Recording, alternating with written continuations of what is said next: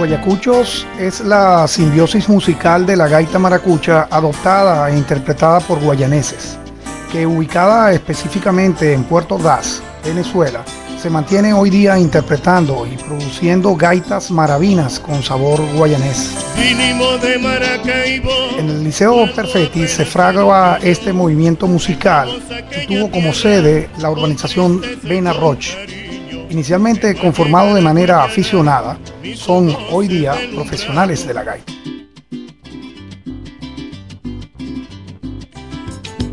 Influenciados por Guaco, Cuñaos, Deodato, Fist Wine and Fire, Spiro Gira, para la década de los 70 es importante destacar que músicos y bandas como Aldemaro Romero, Dimensión Latina, entre otros, inspiraron enormemente su producción musical.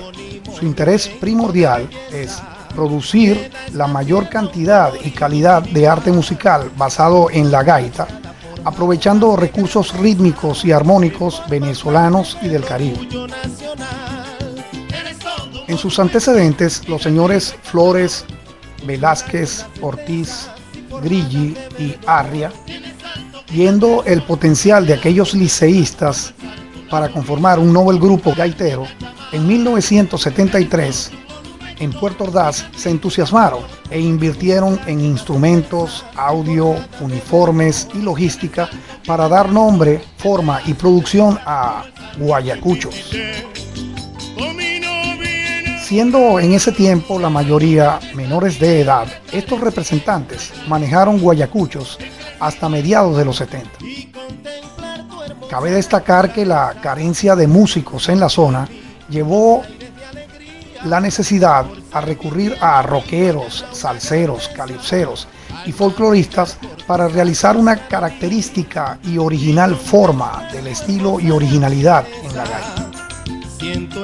Mucha imaginación, ingenio y originalidad llevó a Guayacuchos a hacer la compensación regional que en talento teloneó a figuras como Oscar de León, Villos, melódicos, Guillermo Dávila, Diviana, Huaco, Ilan, Giordano, entre otros.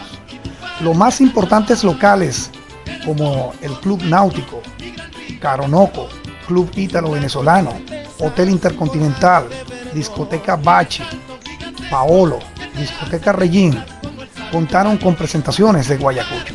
Tiene en su haber una producción discográfica, tales como de Maracaibo a Guayana, La Chalana, Tierra Preciosa, etc. Ahora soy un guayanés, lo digo con sentimiento.